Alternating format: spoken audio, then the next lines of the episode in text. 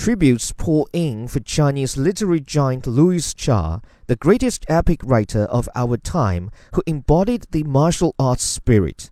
Cha was a respected journalist, community leader, and above all, a celebrated author whose novels in the wuxia genre, featuring chivalrous tales of kung fu masters in ancient China, made him a household name both at home and among the global Chinese diaspora.